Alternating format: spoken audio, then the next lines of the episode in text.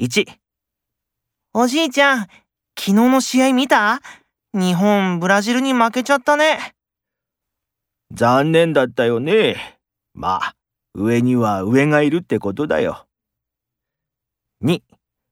妹に彼氏ができたんだけど起業したいからお金貸してって言われてるらしくてその話、きっと何か裏があるよ。お金は絶対貸しちゃダメだよ。